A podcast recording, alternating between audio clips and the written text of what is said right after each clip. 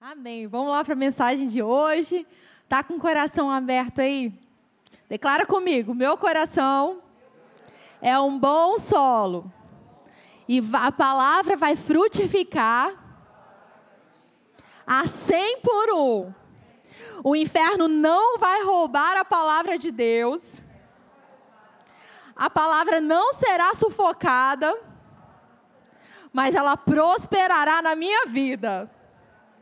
Amém. Glória a Deus. A palavra de Deus é incorruptível. Quando ela encontra um bom coração, é uma química muito boa, dá muito certo. Hoje a nossa mensagem, o título é Uma vida com propósito. A gente vai se espelhar na vida de Jesus. A gente vai ver um pouquinho aqui sobre Jesus e a gente vai olhar para a nossa própria vida hoje. E vamos começar com Gálatas aqui na tela? Gálatas 4. Acho que não está ligado.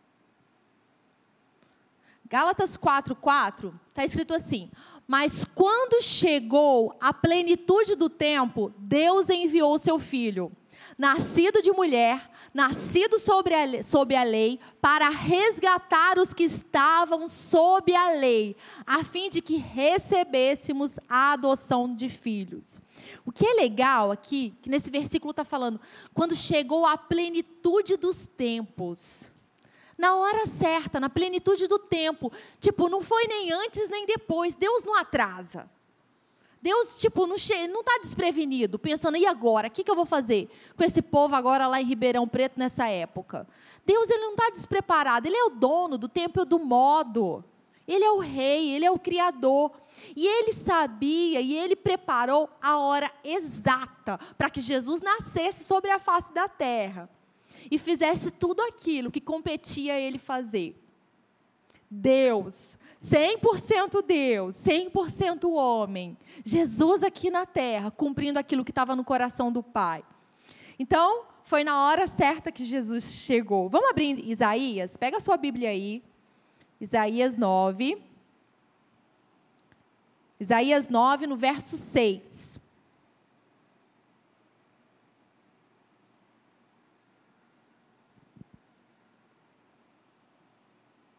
Pronto? Isaías 9, 6. Porque um menino nos nasceu, um filho se nos deu. O governo está sobre os seus ombros, e o seu nome será Maravilhoso Conselheiro, Deus Forte, Pai da Eternidade, Príncipe da Paz. Ele estenderá o seu governo e haverá paz sem fim sobre o trono de Davi e sobre o seu reino, para o estabelecer e para o firmar com juízo e com justiça, desde agora e para sempre. O zelo do Senhor dos Exércitos fará isso. Então, aqui está falando, o profeta Isaías já estava falando de algo que ia acontecer. Quando a gente vê o livro de Isaías, Jesus está aqui. Quando a gente lê, tem tanto Jesus aqui, as profecias falando a respeito de algo que aconteceria. Mas hoje já é uma realidade. Um menino já nos nasceu, Jesus já nasceu. Ele veio até a terra. Um filho foi dado a nós. O governo está sobre os seus ombros. E o nome dele é Maravilhoso Conselheiro, Deus Forte, Pai da Eternidade e Príncipe da Paz. Jesus nasceu. E é isso que a gente comemora no dia 25. É sobre isso que a gente fala no dia 25. Sabe? E tantas coisas vão acontecendo no decorrer do tempo para abafar o plano de Deus. Por exemplo, dia 31 de outubro é o dia da reforma protestante. A gente comemora o que aconteceu. Dia 31, né, veio a palavra de Deus sendo revelada ali. O justo viverá por fé. Tão importante. Só que o que, que acontece? Dia 31 se comemora o quê? Halloween. Mas a gente, nós que somos da fé, os nossos olhos têm que ficar fixos naquilo que nos privilegia naquilo que a gente crê, naquilo que vem de Deus. Dia 31 para a gente não é dia de comemorar, sei lá, bruxa, seja lá o que for. Dia 31 para a gente é o dia de comemorar que a revelação chegou naquele tempo. E se falou naquele tempo, e se pregou naquele tempo. É pela palavra, é pela fé, é pela graça, é pela, é pela é glória de Deus, é Jesus, através de Jesus. E aí no Natal não foi diferente. O inferno tenta confundir as coisas. Natal, né, foi criado para que a gente comemorasse o nascimento de Jesus. A gente não sabe se nasceu dia 25 de dezembro ou não, provavelmente não foi essa data. Mas é algo simbólico para que os olhos do povo se voltem nesse tempo para o nascimento do Salvador, para que seja um tempo de evangelismo em massa, um tempo de Jesus ser exaltado. Mas aí o que, que acontece? O inferno cria estratégias. Ah, vamos comemorar o Papai Noel, né? Porque afinal ele dá presentes, olha que lindo que ele faz. E eu estava até vendo né, que no Natal a, o vermelho é, é, a cor que fica em alta, a roupa do Papai Noel. Mas quando eu estava vendo o vermelho hoje, eu me lembrei do sangue de Jesus. Quando você vê o vermelho no Natal, lembre-se que o sangue de Jesus foi derramado na cruz do Calvário. E não foi do nada, não. Éramos para estar mortos dos nossos delitos e pecados. Mas Jesus morreu no nosso lugar. O sangue dele foi derramado para purificação de pecados. Ele carregou a nossa doença na cruz do Calvário. Então, quando você for decorar a sua casa, você vir lá o vermelho, lembre-se do sangue de Jesus. Jesus nasceu. Ele nasceu na plenitude do tempo, nem antes nem depois, na hora certa. Jesus enviou o seu filho por amor a nós.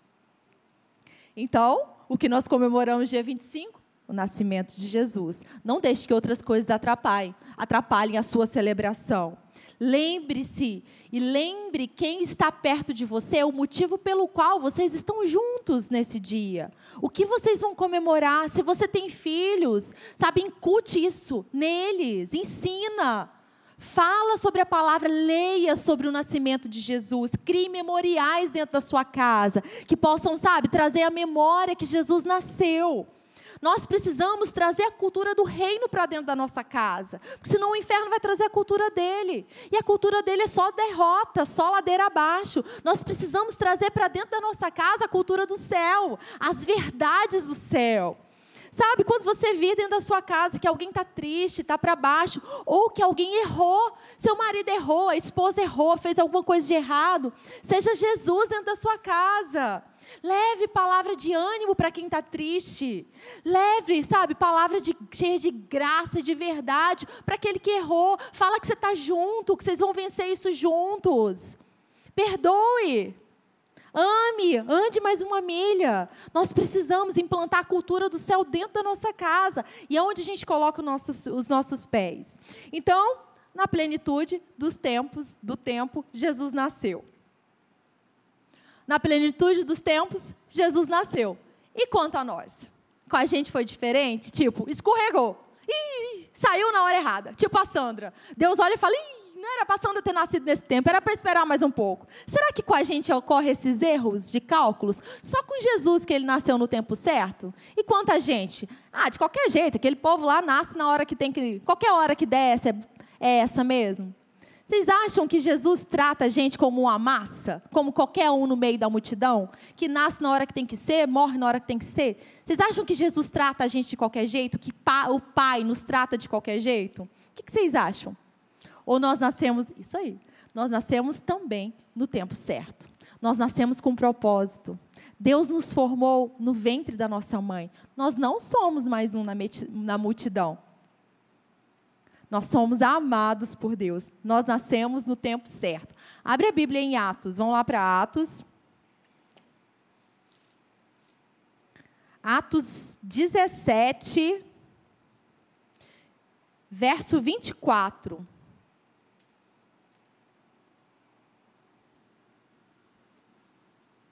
Atos 17, 24. E quanto a nós, nascemos no tempo certo? É para esse tempo que a gente está aqui? O Deus, posso ler? Atos 17, 24. O Deus que fez o mundo e tudo que nele existe, sendo ele Senhor do céu e da terra, não habita em santuários feitos por mãos humanas, nem é servido por mãos humanas, como se precisasse de alguma coisa pois Ele mesmo é quem a todos dá vida, respiração e tudo mais. Olha isso. É Deus que dá vida, respiração e tudo mais. De um só homem, agora presta atenção.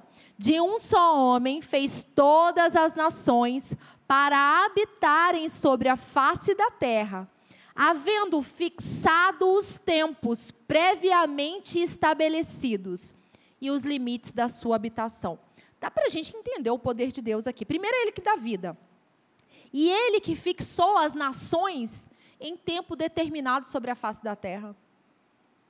Se Deus fixou as nações em tempo determinado sobre a face da terra, Ele não faria isso com indivíduos? Ele não faria isso com a gente? Por que, que seria diferente? Ele nos separou nesse tempo. Você nasceu no ano que você nasceu, porque tem um propósito. Você tem um propósito nesse tempo. Você tem uma missão. Você foi planejado por Deus. Olha só o que está escrito no Salmo 139. A gente conhece o Salmo 139, mas é bom sempre lembrar. 139, 16. Os teus olhos, aqui está falando dos olhos do Senhor, viram a minha substância ainda informe e no teu livro foram escritos todos os meus dias, cada um deles escrito e determinado quando nenhum deles ainda existia. Deus nos formou no ventre da nossa mãe. E eu me lembro que teve uma vez, né, que a minha mãe veio conversar comigo e ela veio me pedir perdão. Ela veio me pedir perdão porque quando ela ficou grávida de mim não foi planejado.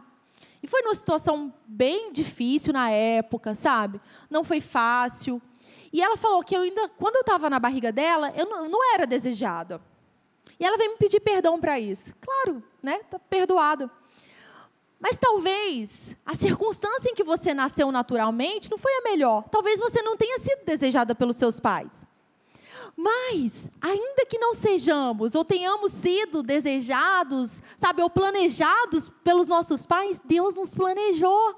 Ele tem um futuro e um propósito. Ele nos formou no ventre da nossa mãe.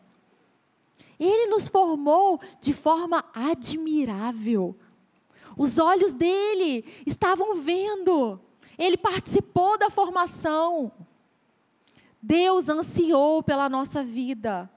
Deus nos ama. Você não é um acidente de Deus. Você não é um acidente. E Deus não está tentando descobrir como encaixar você no plano dele, enquanto o tempo avança. Você não é um acidente. Deus não está tentando achar um lugar para te encaixar, uma função que você possa fazer. Não! Você faz parte do plano dele. Isso é uma frase do Tony Cook. Então, já tira da sua cabeça, que às vezes o inferno quer falar: ah, você não é amado, ah, seus pais não te amam, seus pais né, fizeram isso e isso. Tantas coisas de ruim já aconteceram com você. Era melhor que você não tivesse nascido. Isso tudo é frase do inferno. A gente tem que ficar com aquilo que Deus diz. Deus nos ama. Não somos, não somos um acidente. Somos planejados, somos amados por Deus. É, no domingo, eu falei sobre duas realidades. A realidade que a gente vê, que é uma realidade natural. E a outra realidade, que é sobrenatural, que é a realidade da palavra de Deus, é sobre o que Deus diz. A realidade natural, ou a realidade que é passageira, é aquilo que a gente está aqui na terra, aquilo que a gente enfrenta. Vamos pensar na realidade natural da família em que a gente nasceu, que é também espiritual. Mas pensa só, você pode ter ou não seus pais aí vivos, mas você nasceu numa família, é uma realidade. Mas eu quero que você fixe nessa noite a sua atenção numa realidade que é sobrenatural. Você é filho de Deus. Você pertence a Deus. Se você nasceu de novo, se você escolheu Jesus como Senhor da sua vida, você é filho dele. A sua realidade espiritual é hoje é: eu sou filho, ou filha do Criador do universo. Ele projetou a minha vida, ele me ama. A sua realidade é essa, filho querido, filho amado. Seu nascimento não foi aleatório, mas foi planejado por Deus. Quando a gente olha para Jesus, Jesus nasceu no tempo certo sobre a face da terra. Ele tinha algo para cumprir. Você também nasceu no tempo certo e você tem algo para cumprir. Quando a gente olha para Jesus, Jesus sabia quem ele era, não tinha dúvida. Jesus sabia porque ele estava sobre a face da terra. Jesus sabia que o Espírito Santo estava nele para operar aquilo que ele precisava fazer. E quanto a nós? Nós temos esses conhecimentos? Nós sabemos de fato o quanto nós somos amados, o quanto nós temos coisas para fazer aqui sobre a face da terra? Temos essa revelação? Se não temos ainda, essa é a noite de revelação. Jesus nasceu no tempo certo e Jesus tinha um propósito. Ele não veio aqui para a terra para tirar férias. Ah, vou tirar férias no céu, do céu, porque afinal, né? Tá muito monótono aqui. Só vejo anjo para cá, anjo para lá. Eu vou tirar férias na terra. Não, não foi por isso que Jesus veio. Ele se fez homem. Ele tinha um propósito: morrer na cruz do Calvário por nós. Tomar o nosso lugar, que era de condenação. Ele veio para cá com um propósito. Olha só, vamos ler de novo Gálatas, mas a segunda parte do verso, Gálatas 4:4. Mas quando chegou a plenitude do tempo, Deus enviou seu filho, nascido de mulher, nascido sob a lei. Para quê? Qual é o propósito? Por que Jesus veio? Para resgatar os que estavam sob a lei, a fim de, de que recebêssemos a adoção de filhos. Ele nasceu no tempo certo e ele tinha o propósito certo. Ele veio para nos resgatar e para que a gente fosse feito filho de Deus. Esse era o propósito dele. Vamos abrir em João? Vai lá, pega a sua Bíblia, João. Eu estava lendo hoje, João, e eu vi esses versos. João 18, 37.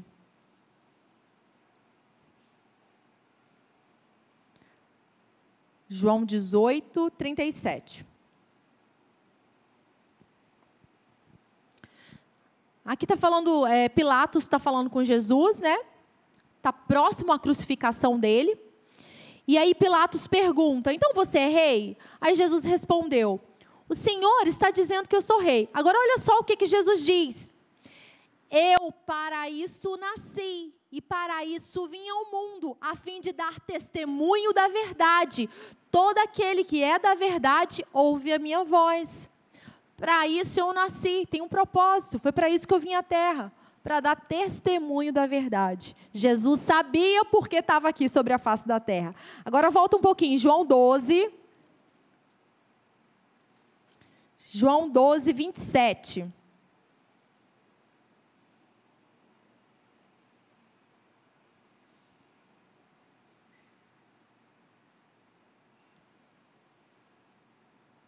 Amém? Abriram aí? Agora, a minha alma está angustiada. Jesus está falando aqui. E o que direi? Pai, salva-me desta hora? Não, pois foi precisamente com este propósito, propósito que eu vim para esta hora. Jesus podia ter falado para o pai, por exemplo, quando ele estava ali, né, orando com os discípulos, e ele estava com a alma profundamente angustiada, e ele fala assim que ele podia chamar 12 mil anjos e o Pai enviaria. Jesus podia ter voltado para o céu e não ter morrido na cruz do Calvário. Ele podia ter escolhido isso. Mas não, ele sabia, ele tinha um foco naquilo que ele veio fazer. Foi precisamente com este propósito que eu vim para essa hora. Eu vim para morrer naquela cruz pela humanidade. Jesus sabia porque ele estava aqui e ele não foi confundido, nem pelos sentimentos e nem pelos ataques do inferno. Ele cumpriu aquilo que ele veio fazer. Então, Jesus veio à terra com um propósito. E quanto a nós? E a gente? Por que, que a gente está aqui nesse tempo? A gente está de férias aqui? Veio passar um tempo aqui na terra? Passar as férias aqui? Não! Cada um de nós, nós somos peças fundamentais nesse tempo para aquilo que Deus quer fazer sobre a face da terra. Como eu disse, cada um tem uma função específica. Se somos corpo, somos órgãos desse corpo, somos células desse corpo, e cada um tem uma função específica, tem algo que veio aqui para a terra fazer. Tem pessoas que você pode abençoar que eu não vou nem chegar perto porque eu não conheço. Mas você foi chamado nesse tempo para abençoar. No seu trabalho, você trabalha lá. Você tem uma função onde você está. Você tem propósito onde você está. Você está nesse lugar não é por acaso, não é do nada. Na sua família, você tem propósito na sua família. Há algo que só você pode fazer com o seu jeitinho, com seus dons, o jeito que você fala. Não estamos aqui para viver de qualquer jeito. Sabe, quando alguém quer ser médico e está lá estudando, essa pessoa ela se dedica. Ela estuda, né? Ela fica ali, passa um tempo estudando, e tem o tempo do estágio, e depois ela vai fazer aquilo que ela ama fazer. A gente precisa se dedicar cada vez mais. Se dedicar a aprender, para que a gente possa fazer com excelência aquilo que a gente tem que fazer aqui. Estamos na face da terra com um propósito. Eu não sei se você já se perguntou, sabe, alguma vez, ah, por que, que eu nasci? Por que, que eu nasci nessa família? Por que, que é desse jeito? O que, que eu estou fazendo aqui sobre a face da terra? Qual é o motivo da minha vida? Não sei se você já se perguntou. Sabe, a Bíblia fala, primeiramente, o motivo da nossa vida é para a gente ter comunhão com Deus. Se a gente foi criado por Deus, o motivo da gente viver e existir é por causa dele. Então, ter relacionamento com Deus é fundamental. Falar com Ele, ouvir a Ele, meditar na palavra, ter comunhão com os filhos de Deus. Isso é importante, você nasceu para isso. Se somos corpo, é importante ter a conexão entre corpo. Tem funções que é igual a todo mundo. Todos nós aqui somos chamados para adorar a Deus. Sabe, o adorar a Deus é servir a Deus. Sabia que servir é adorar? O adorar a Deus é honrar, é obedecer a Deus. Adorar a Deus é também levantar as nossas mãos, cantar. Isso também faz parte da adoração. Quando a gente se prostra, isso é adoração. Quando a gente fica de joelho. Mas servir é adorar a Deus. Quando você está servindo alguém, quando você está abençoando alguém, você está adorando a Deus. Quando você está obedecendo a palavra, você está adorando a Deus. Então, isso é comum de nós. Nós somos chamados para adorar a Deus. Somos chamados para viver em comunhão. Mas tem algo que é específico para você. Tem algo que é específico para a vida da Lu, que ela vai fazer, que não toca a minha vida no que eu vou fazer. Que é para ela. Tem dons que estão na vida dela, sobre ela. Tem dons que estão sobre a vida da Nath, que é para ela abençoar pessoas que estão ao redor dela tem algo específico para você. Eu me lembro quando eu estava tendo aula de, é, sobre essa questão de chamada, não me lembro o nome da matéria. Mas, para você descobrir aquilo que você nasceu para fazer, é tipo aquilo que você faz de graça. Não precisa ninguém pagar para você fazer. Você faz de graça, sorrindo, você vai feliz sem reclamar. Sabe aquilo que você gosta de fazer? Isso você foi chamado para fazer. Aquilo que você ama, sabe? Separar tempo para alguém, não sei. Você vai descobrir no seu relacionamento com Deus. Talvez você ainda não saiba. Mas quando você passa tempo com aquele que te criou, você vai saber qual é o propósito da sua vida.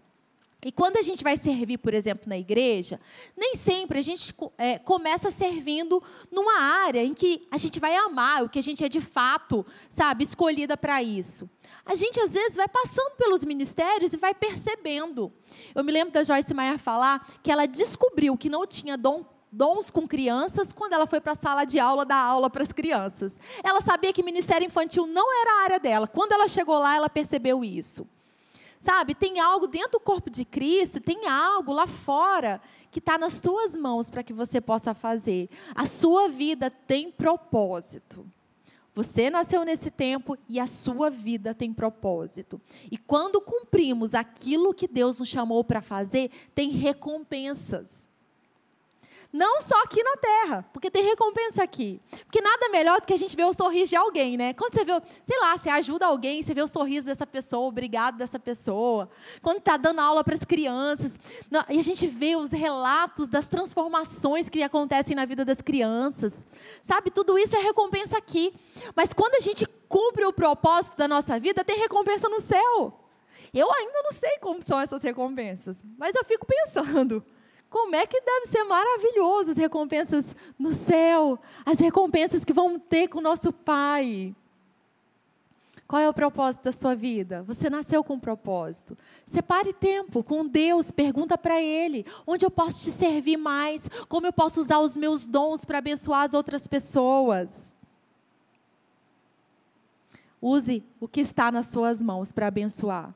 Você tem sido abençoado para abençoar. Você tem recebido palavra para liberar palavra para as outras pessoas. Vamos olhar um pouquinho para a história de Esther, que é bem famosa, né?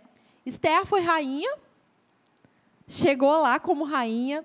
E olha só o que Mardoqueu falou sobre ela. Está aqui Esther 4, 14. Falou com ela. Por quê? Aqui está numa situação em que os judeus seriam to todos iriam morrer por causa do decreto do rei, né? E aí Esther, ela foi convocada para ir lá até o rei interceder. Só que naquela época não poderia chegar assim no rei. O rei tinha que chamar. Era contra a cultura da época. E ela ficou na dúvida assim, ah, acho que não vou não. Mas olha só a chamada de Mardoqueu para ela. Porque se você ficar calado agora, de outro lugar virá o socorro e livramento para os judeus. Tipo, ele tinha certeza, Deus é fiel. O livramento vai, vai chegar para os judeus. Os judeus não serão dizimados ali, não vai morrer, não. Mardoqueu sabia que Deus era fiel. Mas você e a casa do seu pai perecerão. Mas quem sabe não foi para uma conjuntura como esta que você foi elevada à condição de rainha. Quem sabe não foi por um tempo como esse que você nasceu, Esther. Quem sabe não foi por um tempo como esse que você está no seu trabalho que Deus deu esse negócio para você. Quem sabe não foi por um tempo como esse que você está na academia da fé em Ribeirão Preto nesse tempo. Quem sabe não foi por um tempo como esse, onde há tanta opressão no mundo, tanta falta de esperança. Gente, as pessoas estão malucas por causa de política. Quem sabe não foi por um tempo como esse que você chegou para dar equilíbrio, dar esperança para as pessoas que estão perdidas. As pessoas ficam imaginar, imaginando cenários terríveis. E olha só, os cenários terríveis, eles vão acontecer sim. Está aqui, no final dos tempos é só coisa ruim. É muita coisa ruim. Só não, porque tem coisa boa do céu. São juízos acontecendo, várias coisas acontecendo, mas nós temos um Deus fiel. Um Deus que guarda o seu povo. Então, quem sabe não é um tempo como esse que você tá para levar esperança para aqueles que estão perdidos, para levar esperança para aqueles que hoje estão no pecado. Quem sabe não é por um tempo como esse que você chegou no lugar que você está, que a provisão de Deus chegou sobre a sua vida. Se a gente ficar, calado, as pedras podem clamar, as pedras clamarão. Se a gente ficar calado, outras pessoas serão levantadas. Eu já vi relatos de ministérios em que pessoas foram chamadas e elas disseram não. E Deus foi levantando um outro, outro, eles disseram não. Até que teve alguém que falou: Eu vou fazer. Essa pessoa não era a primeira para aquele lugar, mas as outras falaram não. E Deus foi levantando outras pessoas. Deus não vai deixar esse povo sem esperança, sem palavra. Nós estamos aqui para proclamar a libertação aos cativos. Nós estamos aqui para levar esperança para o mundo. E se a gente se calar, Deus vai levantar outras pessoas. Mas que nós não sejamos aqueles que ficam calados, que não sejamos aqueles que retrocedem, que deixa para lá, para depois, que nós sejamos fortes na nossa missão, que sejamos fiéis a Deus. Uma coisa é certa, gente, Deus é fiel. Isso não muda, isso é uma realidade. Mas a outra parte também é necessária. Nós precisamos ser fiéis a Deus. E muitas vezes a gente fica só com a primeira parte, Deus é fiel, Deus é fiel. Tá, mas e quanto a mim? Eu estou praticando a palavra do Deus que é fiel? Eu estou respondendo às direções do Deus que é fiel? Porque se eu for ficar esperando só Deus é fiel e fiel, e eu não respondo aquilo que Deus me chama para fazer, nós precisamos praticar a palavra. Praticar. A gente fala a palavra, mas a gente pratica a palavra também. Quem não pratica a palavra, engana a si mesmo. Você tem uma função. Está no tempo de cumprir aquilo que Deus te chamou para fazer. Jesus nasceu com um propósito. Ele veio na plenitude dos tempos. Nós nascemos no tempo certo e nós temos um propósito. E cada chamada aqui é valorizada. Talvez a gente não tenha um ápice de um momento igual o Esther teve, porque foi, ficou na história ali. Sabe, talvez não seja algo assim tão visto que a gente vai fazer. Mas cada coisa que a gente faz, que a gente obedece a Deus, é importante. Se a gente abençoa uma pessoa, sabe, isso é muito importante. Se a gente leva alegria e salvação para uma pessoa, isso é muito importante. Aí tem muita gente que fala assim: ah, eu gostaria de ter nascido nos tempos de Jesus, né? Porque Jesus estava andando sobre a face da terra. Imagina só ser uma discípula de Jesus e andar com ele, seria tão legal. Né? Tinha gente que gostaria de ter nascido em outra época, em que era mais calmo, ou sei lá. Tem gente que fica ansiando outro tempo Ou queria ter nascido mais para frente ou mais para trás. Tem gente que gostaria de ter nascido em outra família. Às vezes a gente fica tendo expectativas daquilo que poderia ser ou não. Vamos ficar com o que a gente tem. É um presente de Deus, a vida é uma dádiva de Deus. E olha só o que, que diz em 1 Coríntios 7. 1 Coríntios 7, 17. Não alimente o desejo de estar em outro lugar ou com outra pessoa. Você está agora no lugar que Deus preparou para você. Viva, obedeça, ame e creia nessa situação. Aproveite o momento. Aproveite as pessoas que estão perto de você. Talvez sejam pessoas difíceis que estão do seu lado, difíceis de conviver, mas aproveite o momento, não desperdice o momento. Não desperdice a verdade, não desperdice o amor que está no seu coração. Tem gente que está do seu lado que é para você abençoar mesmo. E tem gente que é lixa. Não sabia? Que tem gente que é lixa na nossa vida. Que está ali para que a gente ande no fruto do Espírito mesmo. Para que a gente aprenda. E uma coisa eu aprendi: se a gente não passar no teste, a gente fica no teste várias vezes. Não passa no teste, não. Não anda em amor, não, que fica naquele teste lá um tempão. É melhor responder a Deus rápido. Os israelitas ficaram rodando no deserto, rodando no deserto, rodando porque não aprenderam, ficaram murmurando, não creram em Deus. Então, as pessoas que são lixa do seu lado, que estão ali para testar a sua paciência, passa logo no teste, anda em amor, porque senão vai ser difícil, hein? vai ficar lá um tempão rodando no deserto. Deus preparou você nesse tempo, para esse tempo, no lugar onde você está. Viva e aí tem gente que gostaria de estar lá, né, junto com Jesus, na época que Jesus estava aqui, porque foi a melhor época para nascer. Mas olha só, nessa época, Jesus, como homem, sendo 100% Deus, 100% homem, ele, é, ele era limitado ao lugar físico em que ele estava. Hoje, o Espírito Santo, Deus, habita nos filhos de Deus.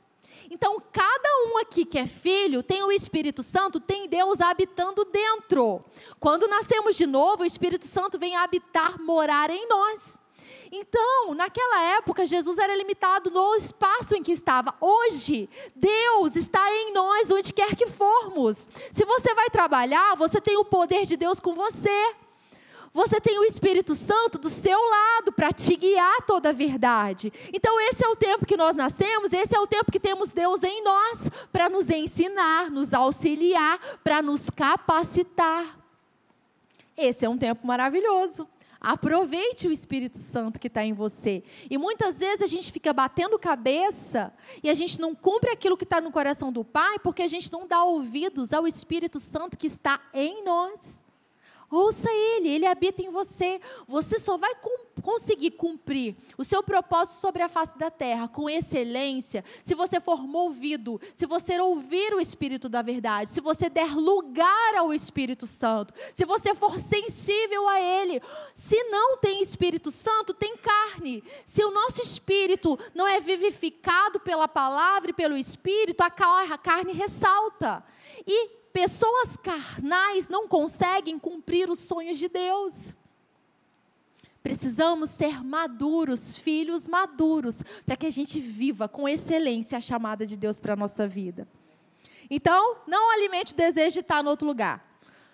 Com outras pessoas, não alimente o desejo de não estar passando por determinadas situações. A Bíblia diz que Deus dá o escape para cada situação.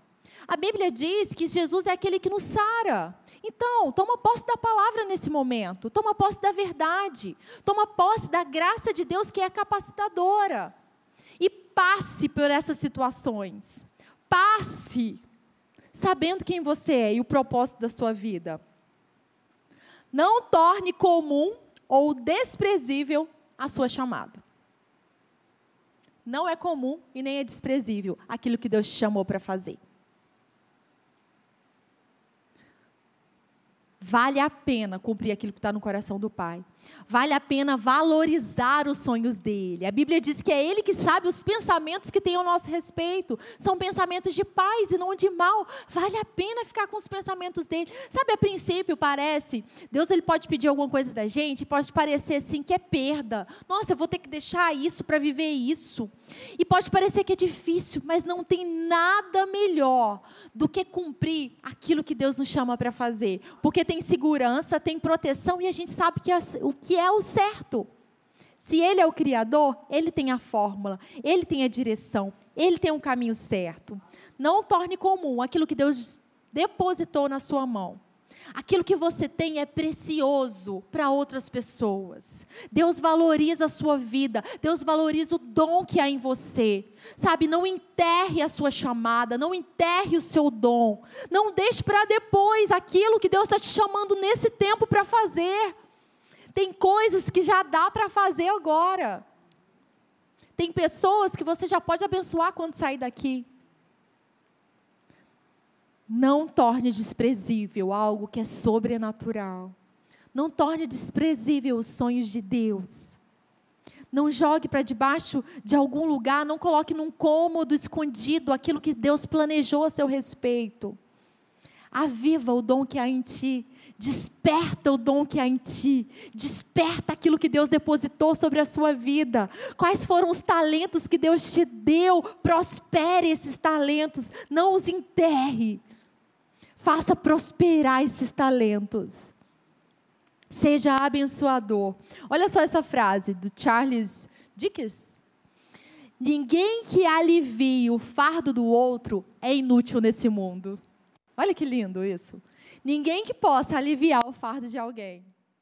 Você viu que alguém está sobrecarregado, está cansado, está passando por uma situação difícil, por uma opressão do inferno. Alguém que não está conseguindo fazer algo, se você vai lá e ajuda. Pega junto. Ah, ninguém que faça isso é inútil. Que a gente esteja nessa terra para ajudar os outros, para cooperar com a chamada dos outros, que sejamos auxiliadores. Na hora de dar o copo de água para alguém, que a gente faça isso. Na hora de dar a roupa, dar o alimento para alguém, fazer algo para alguém, a gente faça isso, sabendo que a gente está fazendo para Jesus. Amém? Agora, olha só essa, essa estimativa. É, eu tirei do livro do Tony Cook, do pastor Tony Cook, é, que chama O Fim da Igreja Espectadora. Olha só. As estimativas atuais indicam que 178 mil pessoas morrem a cada dia no mundo. Muita gente, né? Isso representa um total de 7.425 mortes a cada hora e 120 a cada minuto. Então, a cada minuto, 120 pessoas estão morrendo pelo mundo, estão morrendo.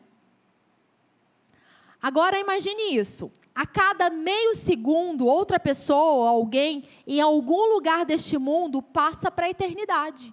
E a gente sabe que depois que a gente cumpriu a carreira aqui, passou para a eternidade, tem dois locais.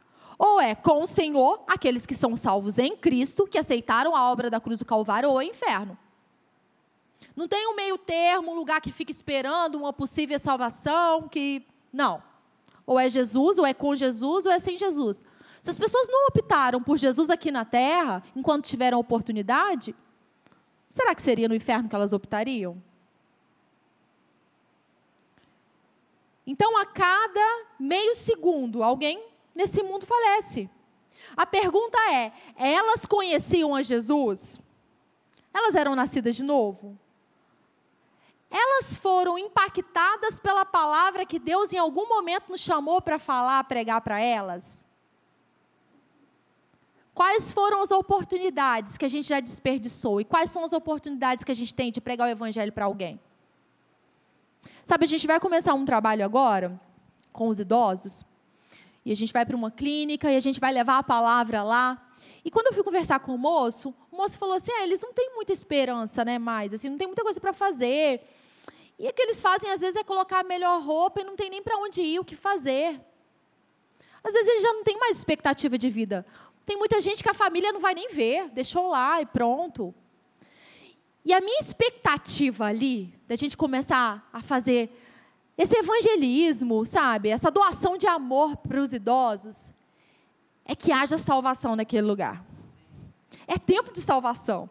Eles estão vivos. E é tempo da palavra chegar ali transformar o coração deles. É tempo de serem, de serem salvos e ainda de terem qualidade de vida com o tempo em que eles têm aqui sobre a face da terra. Sabe, se você pode plantar a palavra no coração de alguém, não perca tempo, porque pode ser o último dia dela. Plante a palavra sobre a vida das pessoas que estão do seu lado. Se você tem a oportunidade de falar de Jesus, fale sobre Jesus.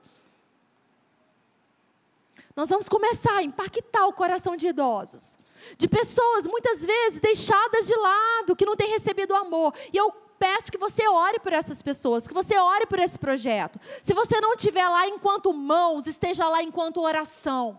Esteja lá com o seu coração. Vamos orar para que. São 30 idosos. Olha só, a gente já vai começar com um campo tão grande. São pessoas que vão receber a palavra naquele lugar e serão salvas e transformadas no nome de Jesus. Então, ore, ore por eles, ore por quem está no seu trabalho, ore pelos perdidos. Jesus veio salvar e resgatar os perdidos, esse é o propósito, a função. Ele veio e cumpriu. E agora nós estamos aqui para proclamar aquilo que Jesus fez. Seja a voz de Deus nesse tempo, seja a voz para os perdidos. Sabe, tem muita gente que está tirando a própria vida. Tem gente que está desistindo e são muitas pessoas. E a gente, onde a gente está? Onde a gente está? No nosso próprio mundinho, sabe? Pesado com os nossos próprios problemas, lamentando aquilo que está muito bom onde a gente está enquanto tem tanta gente morrendo sem esperança. O povo de Deus sobre a face da terra está aqui com um propósito. Você tem propósito onde você está. Se você toca um instrumento, você toca um instrumento com propósito. Se você tem voz, você tem boca com propósito. Se você tem olhos, você tem olhos com propósito. As suas pernas funcionam é para você levar o evangelho libertador. Se, se for preciso, use palavras, mas use as suas ações, aquilo que você faz, que pessoas vejam Jesus em você, vejam esperança em você no mundo perdido, que pessoas vejam esperança. O diabo vai querer paralisar o seu propósito, isso é certo, ele quer paralisar os sonhos de Deus. Ele quer paralisar a vontade de Deus sobre a face da terra. Ele não quis matar todas as crianças quando Jesus nasceu, mata todo mundo lá. Não, não vai matar Jesus de jeito nenhum. O diabo não vai destruir a nossa vida, nós vamos cumprir o nosso propósito até o fim. E ali na tentação do deserto, Jesus foi tentado. E muitas vezes nós somos tentados pelo inferno. O inferno vem com pensamentos contrários. Você não vai conseguir cumprir, não faz isso, deixa para depois, você não vale nada, Deus não te ama, você não tem função nessa terra, você não é amado, tem pessoas muito melhores que você. Olha lá, fulano é maravilhoso e você não. O inferno vem com pensamentos para confundir, para enganar. E aí Satanás falou para Jesus: se você é filho de Deus, transforma aí essas pedras em pão. Primeiro, mexeu com identidade, é filho de Deus, quem você é. O inferno vai mexer com a nossa identidade, quem você é. Aí a gente tem que se lembrar: nós somos filhos amados de Deus, em quem Deus tem alegria. Quando o inferno vier falar quem é você, nós que temos que perguntar para ele: quem é você? O anjo caído, aquele que quis ser mais que Deus e foi para o inferno. Quem é você, aquele que vai arder no lar de enxofre o resto da eternidade toda? Eu sou filho amado de Deus, Deus me escolheu, eu escolhi a Ele. Quando o inferno vier jogar na nossa cara, falar qualquer coisa contrária à palavra, tem que estar em alta quem nós somos. Sou o filho amado de Deus. O inferno mexeu com poder, transforma aí pedra em pão. Sim, Jesus tinha poder e autoridade, mas ele fazia na hora que tinha que fazer. Não era conforme o inferno ditava, era conforme Deus ditava. Aquilo que está nas nossas mãos é para servir ao Senhor. Na hora que Ele nos chama para fazer, como Ele nos chama para fazer, não é para servir ao inferno. Não é para transformar pão em pedra só porque pedra e pão só porque o inferno está falando. A gente faz aquilo que o Senhor nos chama para fazer. Amém? Para finalizar, Jesus, ele andava em poder e autoridade. Ele nasceu no tempo certo, na plenitude dos tempos. Ele tinha um propósito. E ele andou sobre a face da terra com poder e autoridade. E é assim que a gente tem que andar. Olha só, Lucas 6. Lucas 6, 18. Muitos discípulos e grande multidão que vieram para Jesus, né? Para ouvirem ele e serem curados das suas enfermidades. Também os atormentados por espíritos imundos eram curados. E todos da multidão procuravam tocá-lo, porque dele saía poder e curava a todos. Jesus ele andou por toda parte, fazendo bem e curando todos os oprimidos do diabo. Teve lá os demônios lá sobre a vida de uma pessoa que os discípulos não conseguiram expulsar. Jesus chegou e mandou rapidinho. Jesus andava em poder e autoridade. O diabo não fazia festa, não. Jesus chegava, é para ressuscitar, vamos ressuscitar. Era para o diabo partir em retirada, parte em retirada. Era para curar, vamos curar agora. E Jesus era movido com compaixão. Ele andava em poder e autoridade, movido por compaixão. E é isso que ele nos ensina a fazer. Então ele andou assim. Jesus andou na terra com poder e autoridade. E a gente? O que, que a gente está fazendo? A gente sabe quem a gente é, a autoridade que a gente tem. O nome de Jesus, aliás, se você não fez a Atos, ano que vem, vem para cá, vamos fazer a Atos. Tem uma, uma matéria que é a autoridade do crente. Essa matéria é muito importante. Você sabe quem você é, a autoridade que você tem? Se você mandar o demônio, tem que sair no nome de Jesus? Você sabe disso?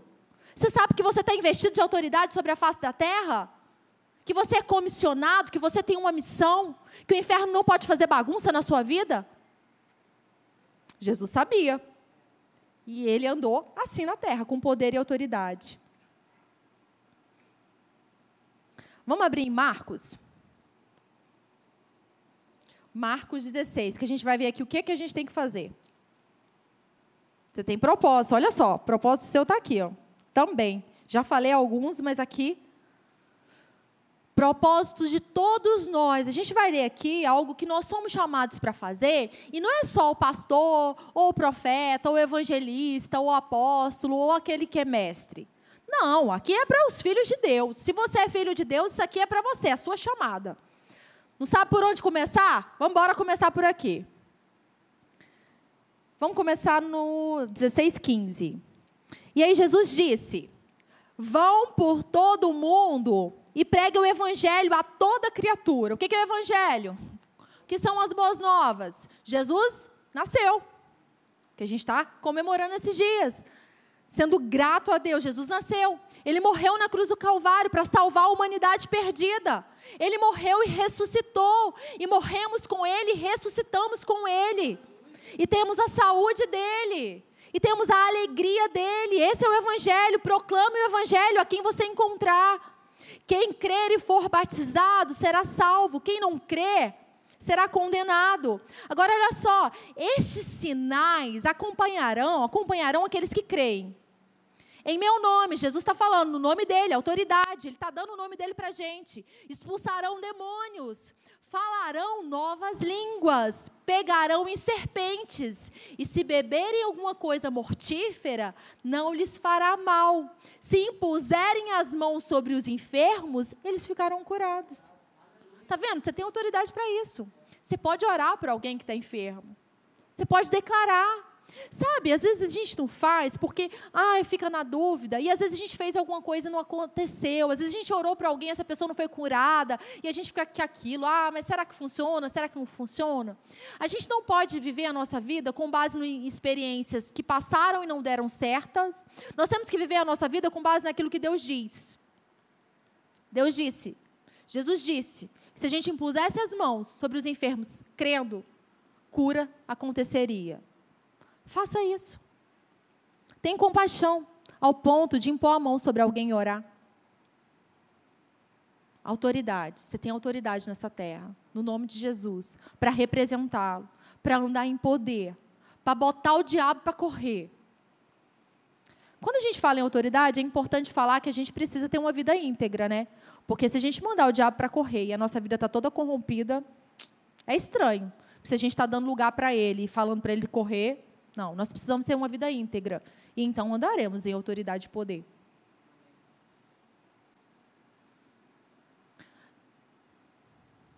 Será que desligou? Não há mais desculpas para não cumprirmos o nosso propósito. O bastão está conosco. Amém? Amém?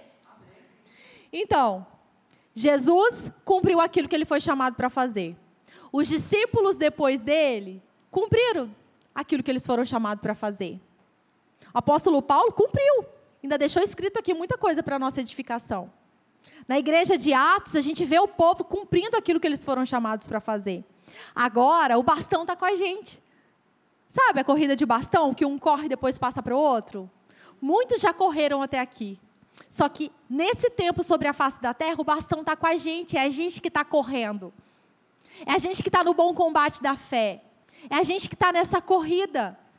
é com a gente agora. É um privilégio saber que nós somos escolhidos nesse tempo para fazer aquilo que está no coração de Deus. Então, façamos aquilo que está no coração do nosso Pai. Sejamos uma bênção nesse tempo que venha a vontade de Deus sobre a nossa vida. Nesse tempo que a gente escolha a melhor parte, como Maria fez e não nos será tirado aquilo que escolhermos. Nesse tempo, sejamos a voz de Deus aos perdidos, sejamos a voz de Deus aos abatidos, aqueles que não têm esperança. Nesse tempo, seremos, seremos, sejamos a mão que ampara, que resgata.